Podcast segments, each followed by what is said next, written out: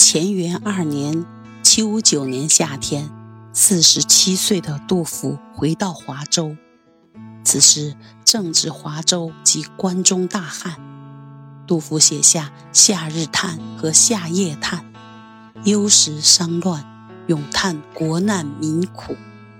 这年立秋后，杜甫因对污浊的时政痛心疾首，放弃了华州司功参军的职务。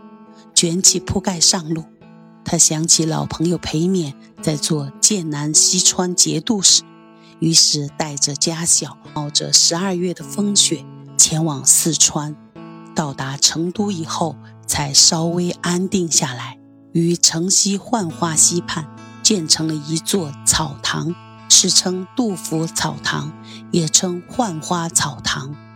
此后五六年间，杜甫一直寄人篱下。生活依然很苦，他写下“后路故人书断绝，横机稚子色凄凉。痴而不知父子礼，教怒所犯提东门。”他用一些生活细节来表现自己的生活。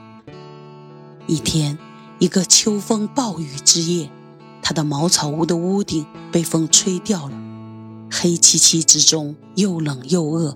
说不出的凄凉，他写下了著名的“茅屋为秋风所破歌”。身上被雨淋得湿透了，如此倒霉的情况下，他想到的竟然是“安得广厦千万间，大庇天下寒士俱欢颜。风雨不动安如山。呜呼！”何时眼前突兀见此屋？吾庐独破，受冻死亦足。意思是，我怎样能够得到千万间广阔的大厦，天下寒士都能欢颜一笑，在大风大雨的日子里安稳如山？呜呼！若有一天眼前真的见到这些房子，就算让我杜甫。这栋破草庐再残破，就算让我冻死，都心甘情愿。这是何等伟大的胸襟啊！杜甫捡米散同舟，路难思共济的情怀让人感动。他的这种思想源于长期儒家思想熏陶建立起来的社会责任感，成为儒家思想的代表，因此后人尊称他为诗圣。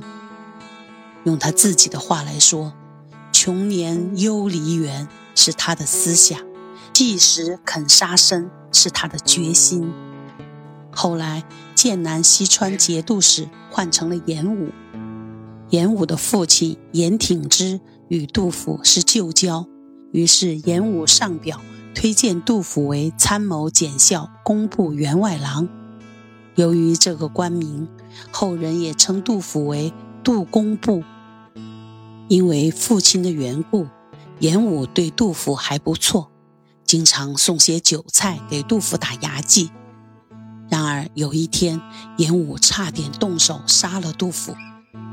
原来严武是个粗人，傲慢无礼，脾气极坏，动不动就想杀人，当地人民都怕他。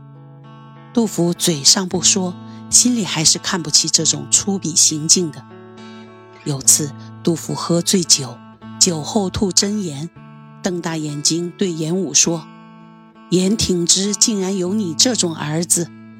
严武气坏了，虽然没有当场发作，但暗自怀恨在心。回去，他就叫部下在衙门口集合，准备去杀杜甫。奇怪的是，他一出门，帽子就被勾在了门帘上。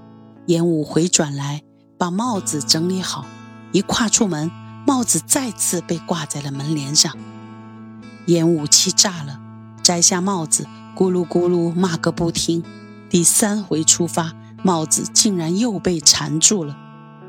就在这当口，严武的部下知道他要杀杜甫，赶着去通报了老夫人。严武的母亲赶来搭救，杜甫才免于一死。永泰元年（七六五年）四月，严武去世，成都掀起一场大乱。五十三岁的杜甫只好离开成都，到处避乱。